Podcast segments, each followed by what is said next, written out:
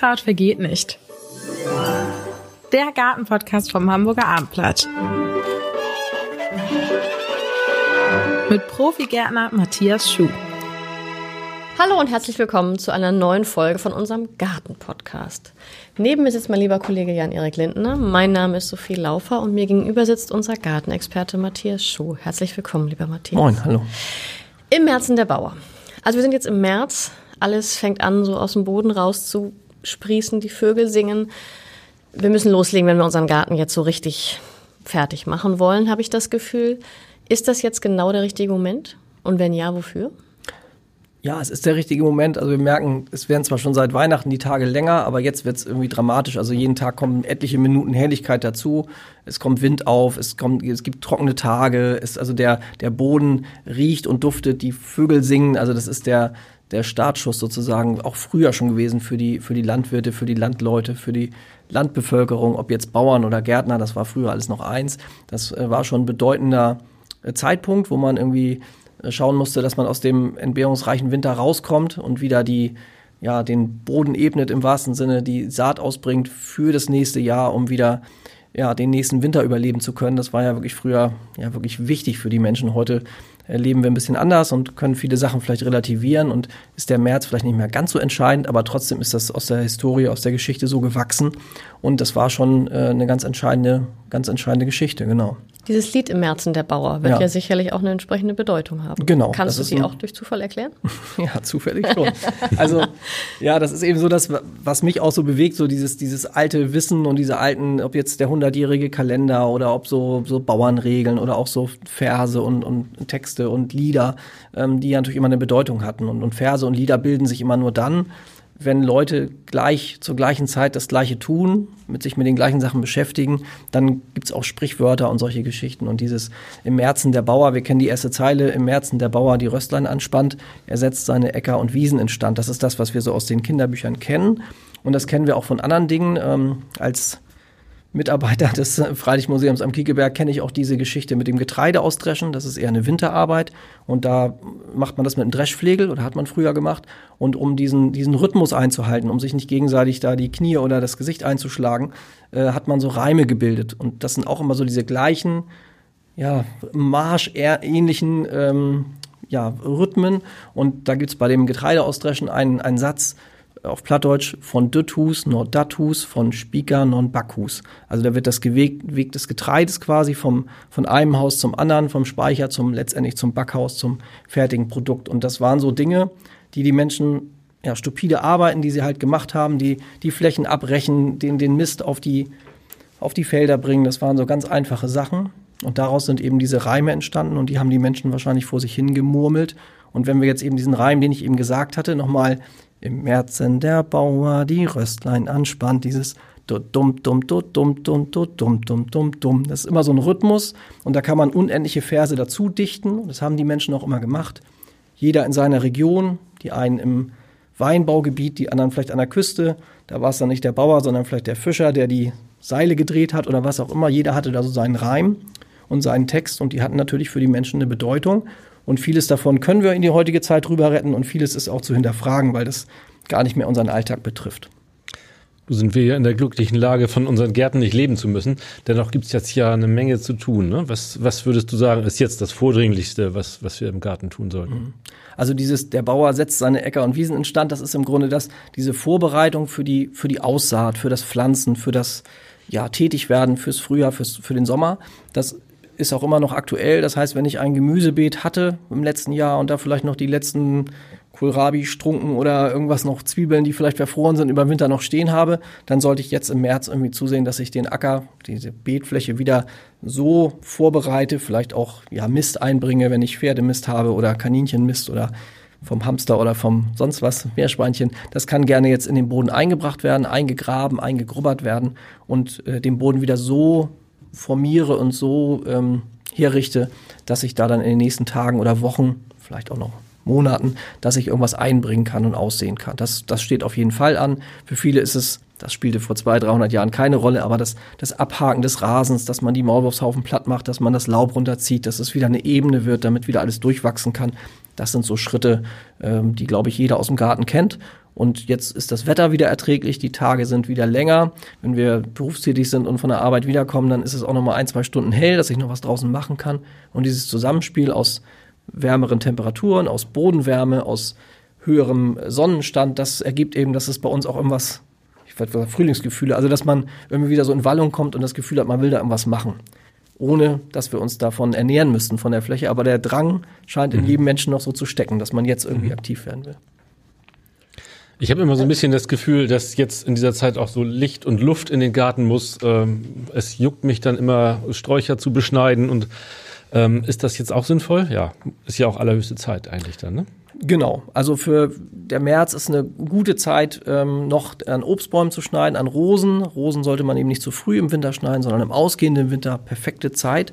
Ähm, ja, ich bin ja beim Schneiden immer so ein bisschen vorsichtiger, weil ich denke, äh, ich habe ja die Pflanzen in meinen Garten gesetzt, damit sie eben Äste und Blätter und Blüten und so ausprägen. Aber ich kann den Drang verstehen und auch dieser, dieser Gedanke, wenn ich dann schon mal mit der Schere und der Säge im Garten bin, dann will ich natürlich gleich alles irgendwie abschneiden.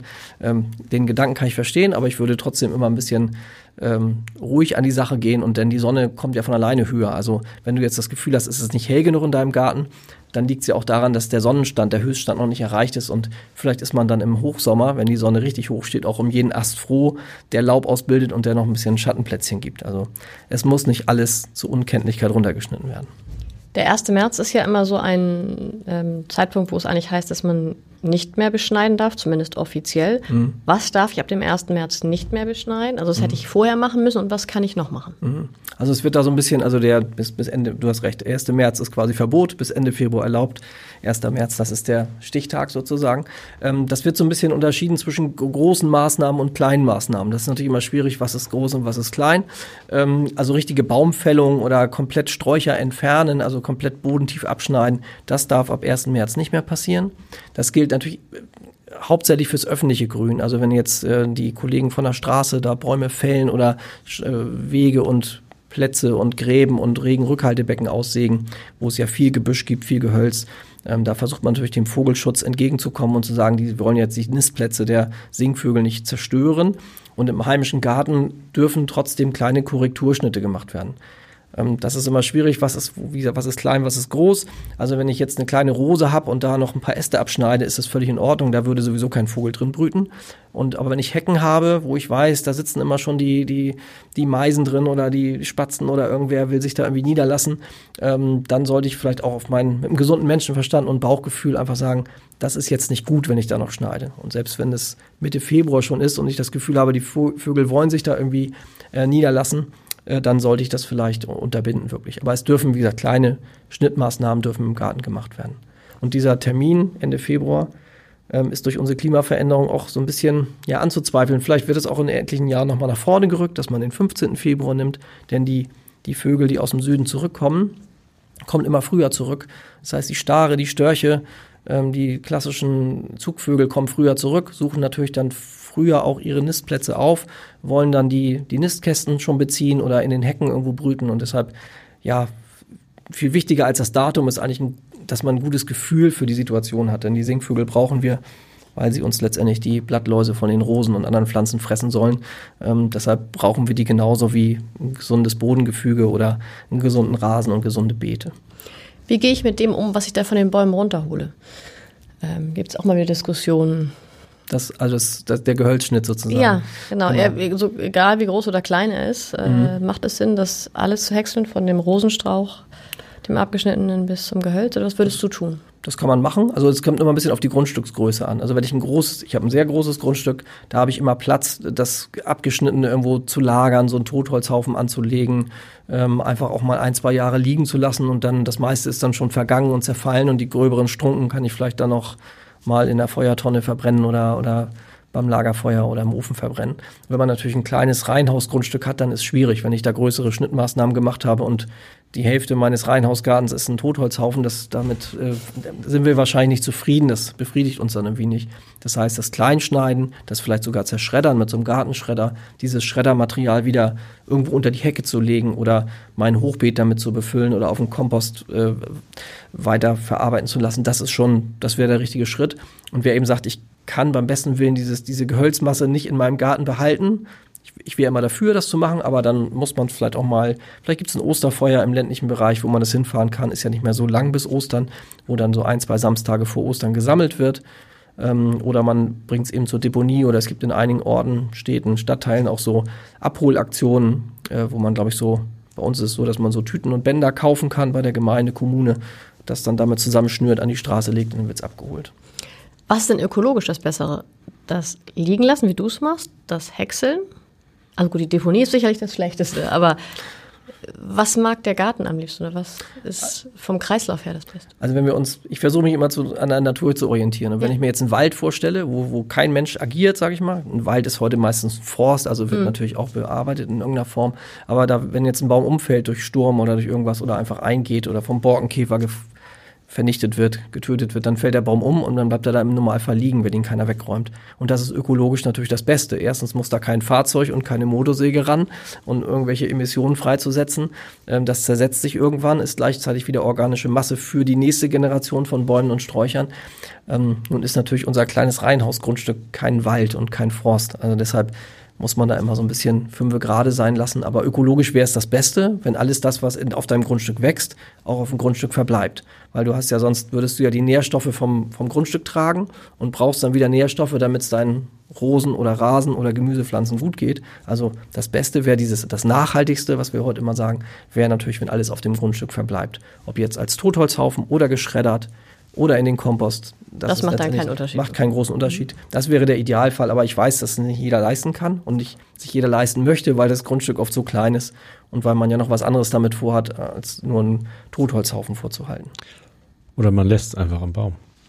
Oder man schneidet nicht so viel. Aber dann werden die Gehölze größer, dann ist ja, von deinem Garten irgendwann nichts mehr übrig. Es ist immer wieder ein Abwägungsprozess und es gibt beim Gärtnern wie bei vielen anderen Sachen auch nicht richtig und falsch, sondern es ist immer so, okay, ich, wenn man darüber mal spricht, wie wir drei jetzt hier, dann kann man, kann man sich sein eigenes Bild machen und sagen, okay, das könnte ich mir vorstellen, das kann ich mir auf keinen Fall vorstellen. Und dann findet man irgendwie so einen Mittelweg, um, um damit vernünftig umzugehen. Letztendlich soll der Garten keine Qual sein, sondern es soll immer was Nettes sein, was Schönes, was man auch vielleicht Freunden vorzeigen kann und sagen, guck mal, das habe ich hier angelegt, das habe ich so und so gemacht.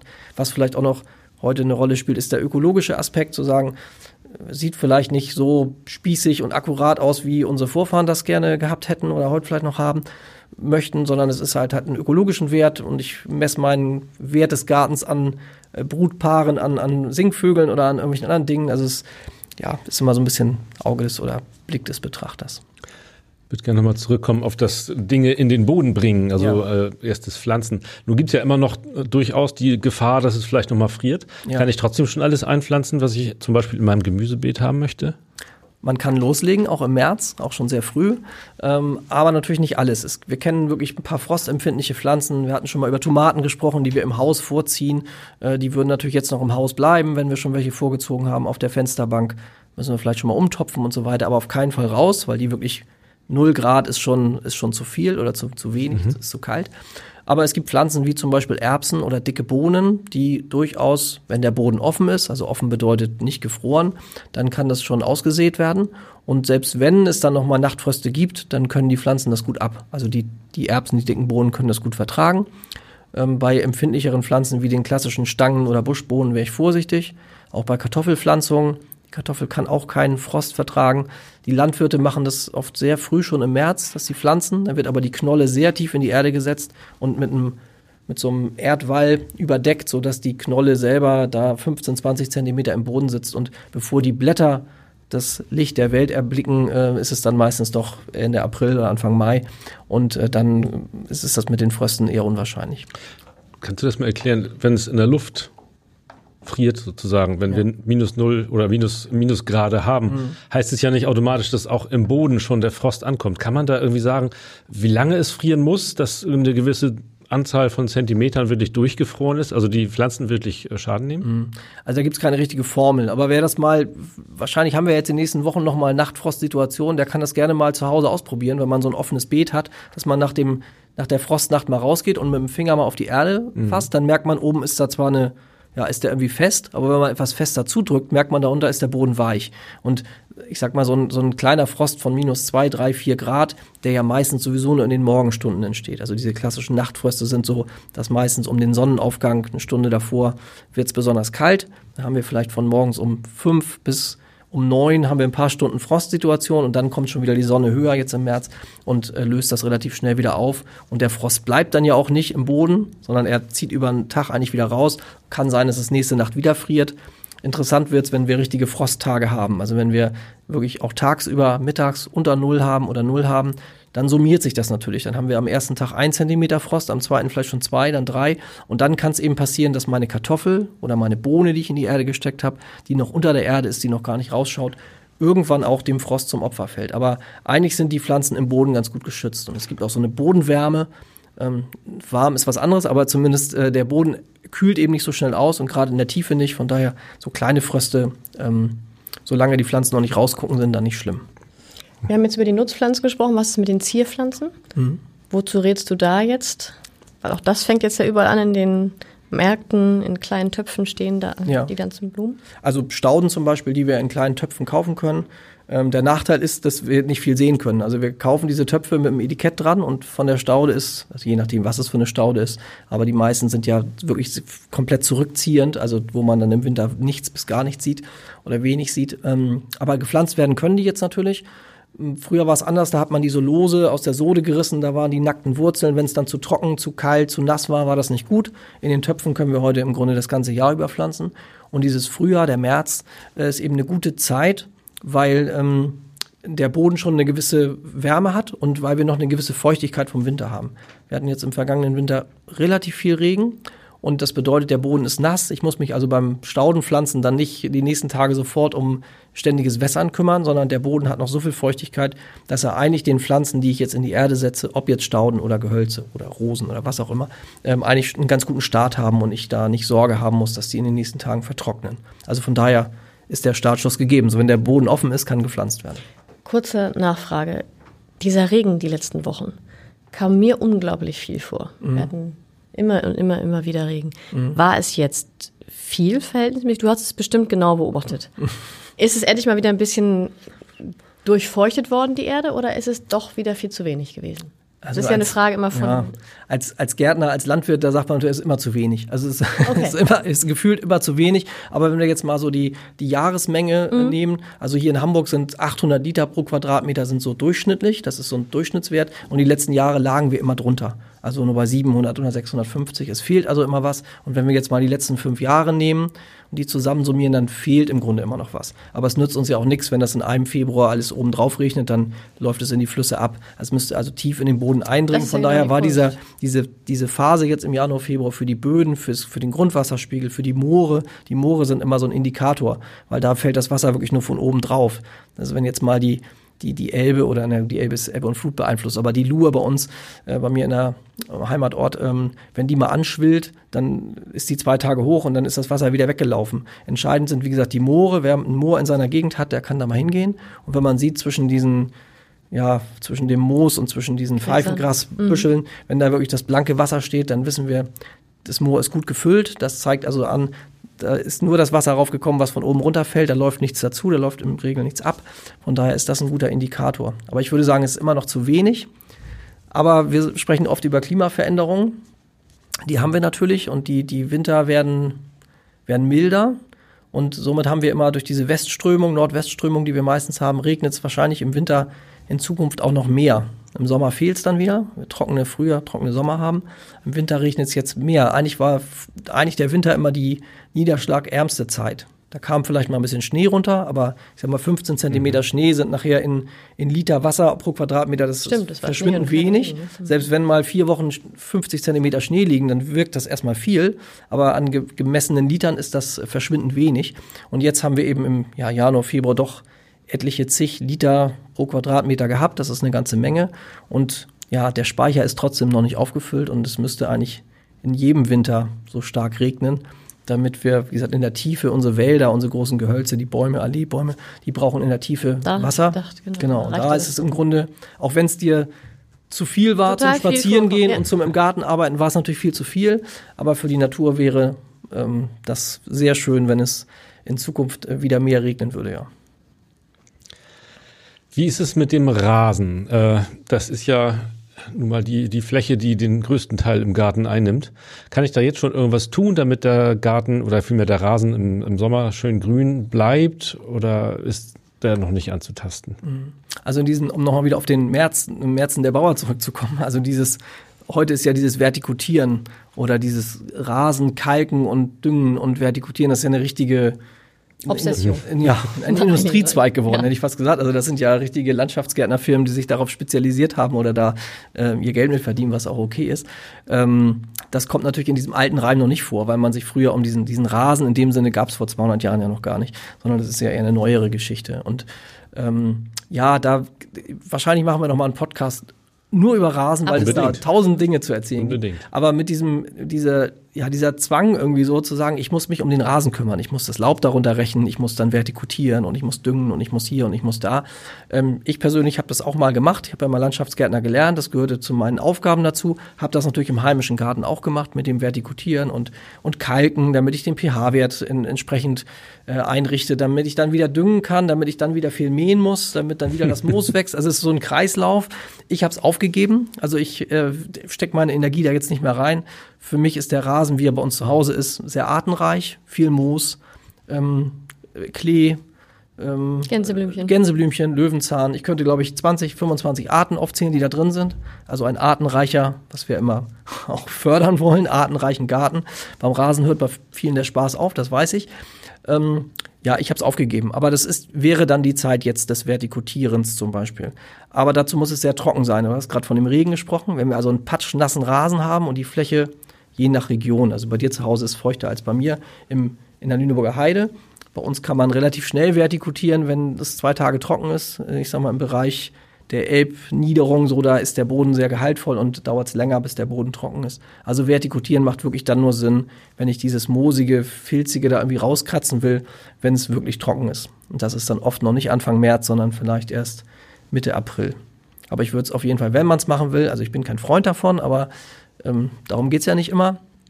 Wenn, dann würde ich es auf jeden Fall noch machen, vielleicht im April, aber nicht mehr im Mai und nicht mehr im Juni, weil dann ist der Rasen, die Gräser oder die Pflanzen, die wachsen, sollen dann ja auch, du sagst, du willst einen grünen Rasen haben. Wenn ich dann mitten in diese Wachstumsphase, in diese grüne Phase hinein vertikutiere und alles wieder quasi auf Null setze, dann braucht der Rasen ewig, bis er sich wieder erholt.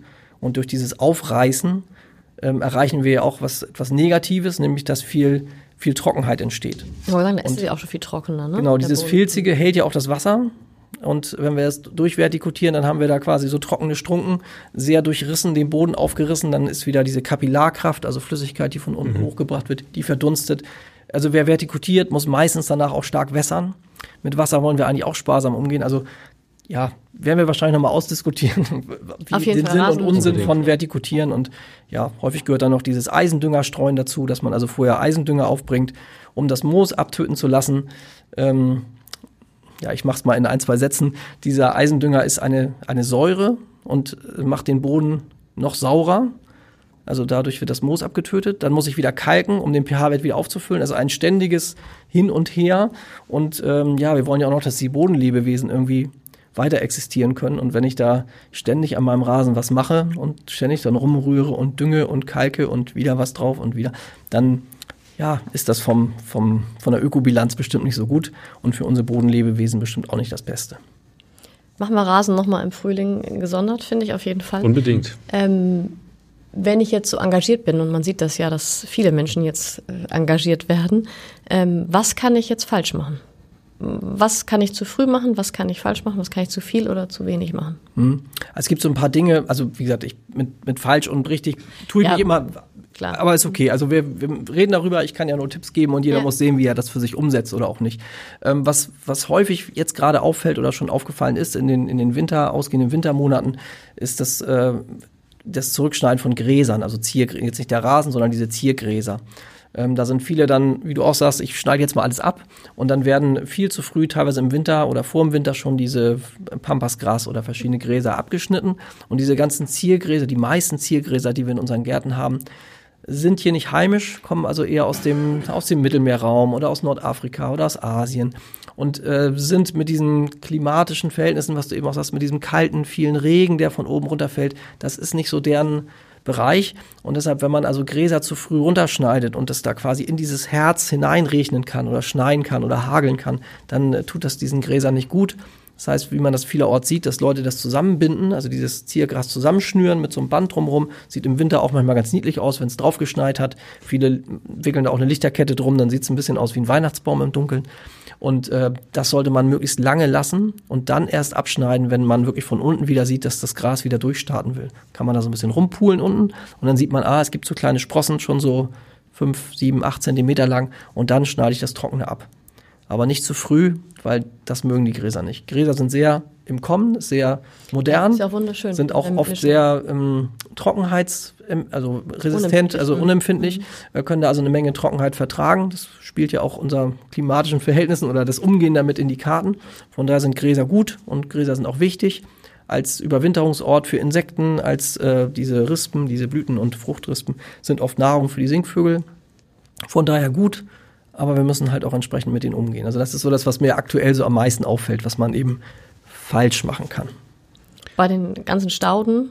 Ist es, ist es oft Hortensie ähnlich? ist ja auch das Thema, ne? Genau. Wann schneide ich die Blüten ab, wenn ich Genau. die zu früh abschneide? Genau. Die Hortensie gehört wie die Rose zu den sogenannten Weichholzgewächsen. Das heißt also, sie haben sehr weiches Holz, also nicht wie so ein Apfelbaum oder eine Eiche, wo ich beim Schneiden richtig, wo es richtig so klack sagt, sondern das ist mehr so ein, ja, so ein fleischiges Gebilde. Und das bedeutet, diese fleischigen Gehölze verdunsten auch über den Winter relativ viel, ähm, wie, ähnlich wie ein Blatt und sind deshalb auch so ein bisschen schnittempfindlicher. Deshalb, so wie die Rose, wird die Hortensie auch erst zum Frühjahr hin geschnitten und dann, wie du richtig gesagt hast, nicht wie bei der Rose relativ mit hartem Herz und scharfer Schere, sondern wirklich mit Bedacht. Und es werden im Grunde nur die trockenen Teile rausgeschnitten vom letzten Jahr, diese Blütenmumien, die da noch dran sind, oder vielleicht etwas, was über den Winter so ein bisschen zurückgefroren oder eingetrocknet ist, wird vorsichtig entnommen. Aber der rabiate Rückschnitt, zumindest von den Bauernhortensien, ist äh, wäre ein Nachteil, weil es gibt dann in dem Folgejahr keine Blüten.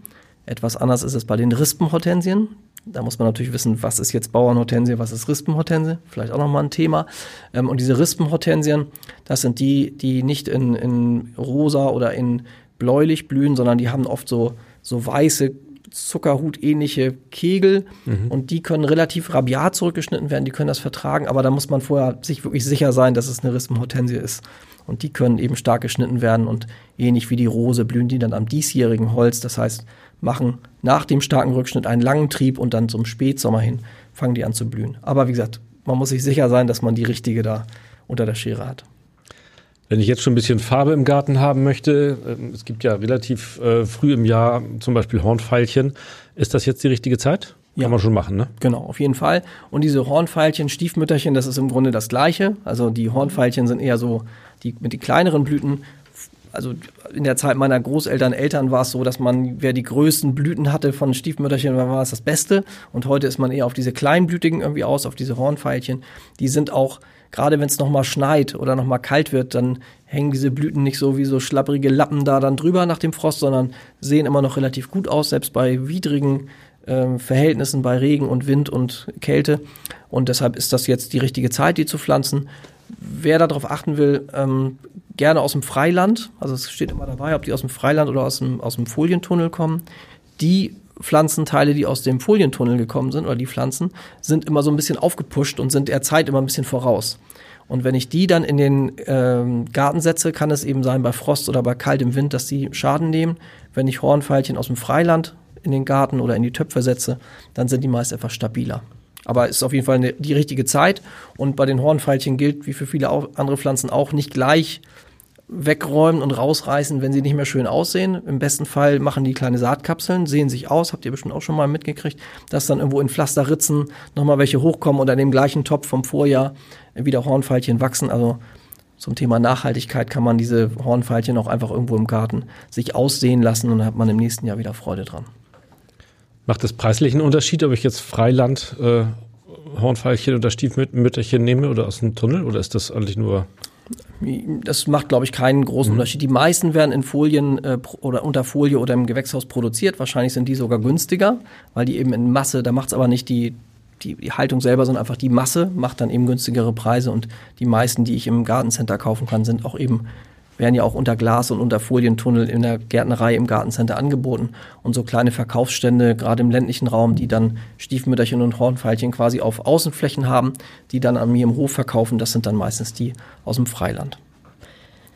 Was ist denn dieses Jahr, was meinst du, wird irgendwie Trend diesen Frühling und Sommer? Hast du schon was beobachtet? Es gibt ja immer wieder so Pflanzen, so die, Pflanzen, so die besonders ja, man, gehypt werden. Ja, da wundert man sich manchmal. Also manchmal hat man eine Idee oder hat sich dann im Vorjahr schon abgezeichnet das, oder in den Vorjahren, dass man sagt, oh, das ist jetzt besonders hip oder besonders toll. Ein paar Sachen sind auch schon in, seit den letzten Jahren so ein bisschen in Mode. Das ist zum Beispiel die Klimatis. Ähm, ja, kann sich auch keiner oder kaum jemand dem Reiz entziehen. Ähm, es gibt auch hier in in deiner Heimat in ja. der Nähe gibt es eine große äh, Klimatis-Gärtnerei, die sich auf Klimatis spezialisiert haben, da ganz viele Sorten haben und Mittlerweile gibt's richtige Sammler, die dann irgendwo vielleicht eine Pergola haben oder irgendwas, wo es dran hochwachsen kann und dann vier, fünf, sechs oder zehn Sorten da mittlerweile haben.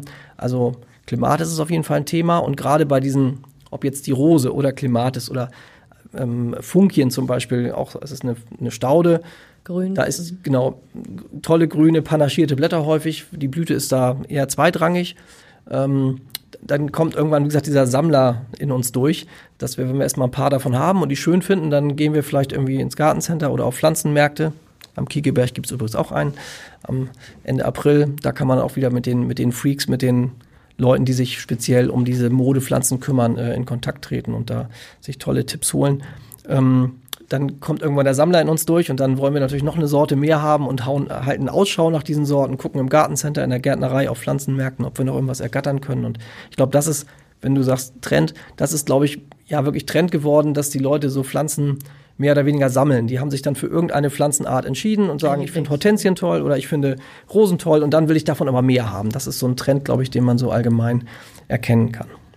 Aber keine spezielle Pflanze, die du letzten Herbst, schon letzten Sommer. Ja, ich habe ja vorhin die Gräser schon angesprochen. Ja, stimmt, also Gräser sind wirklich, sind wirklich auch zu. so, gerade wir reden ja oft über Schottergärten und ähm, die sehr, die wir natürlich nicht toll finden oder ich persönlich nicht toll finde, aber ähm, mit den klimatischen Verhältnissen umzugehen und mit möglichst wenig Wassergaben den Garten zu versorgen. Da spielen die Gräser eben eine große Rolle und Schottergarten und Kiesgarten ist nicht immer das gleiche. Es gibt auch Leute, die sich halt Kiesflächen, sandige Flächen anlegen und da eben Pflanzen hineinsetzen, die mit, genau mit dieser Situation klarkommen können. Und das, um Wasser zu sparen, macht das durchaus Sinn. Ein reiner, eine reine Kiesfläche ähm, mit irgendwelchen komischen Marmorkieseln, äh, glaube ich, da müssen wir uns nicht unterhalten. Das ist aus meiner Sicht Käse. Aber so, so diese diese kargen Verhältnisse, die wir halt im Sommer haben, mit viel Hitze, mit viel Trockenheit, die irgendwie zu kompensieren mit der Pflanzenauswahl, das ist schon auch Trend und ähm, da dann die richtigen Pflanzen zu finden, also Gräser ist ein Beispiel, es gibt auch Stauden, die einfach nicht viel, nicht viel brauchen, die mit wenig Dünger, mit wenig Wasser übers Jahr kommen, trotzdem gut aussehen. Ähm, das könnte Trend werden, ein bisschen aus der Not heraus, ja. aber das ist häufig so, dass aus der Not heraus oder aus Umständen heraus neue Trends entstehen und dann andere aufspringen auf diesen Zug und das dann auch in ihrem Garten so verwirklichen wollen. Da sind wir gespannt, Matthias, was uns diesen Sommer erwartet. Was uns diesen Sommer erwartet. Wir werden uns, auf, uns gegenseitig auf dem Laufenden halten.